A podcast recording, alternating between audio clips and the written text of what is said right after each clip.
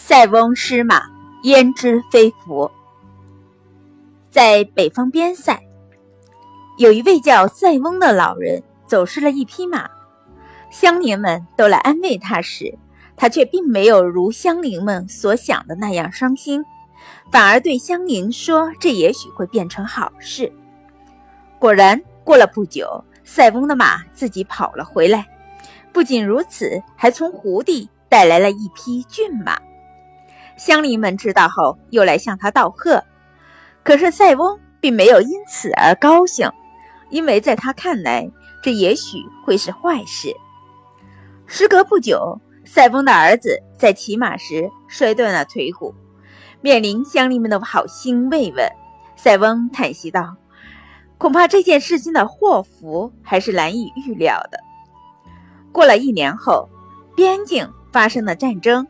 官府在民间征兵，塞翁的儿子因腿跛而免起了，而免去了兵役。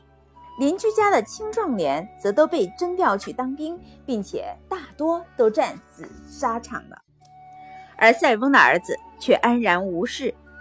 从此以后，世人就常以“塞翁失马，安知非福”来比喻好事坏事的相依相生。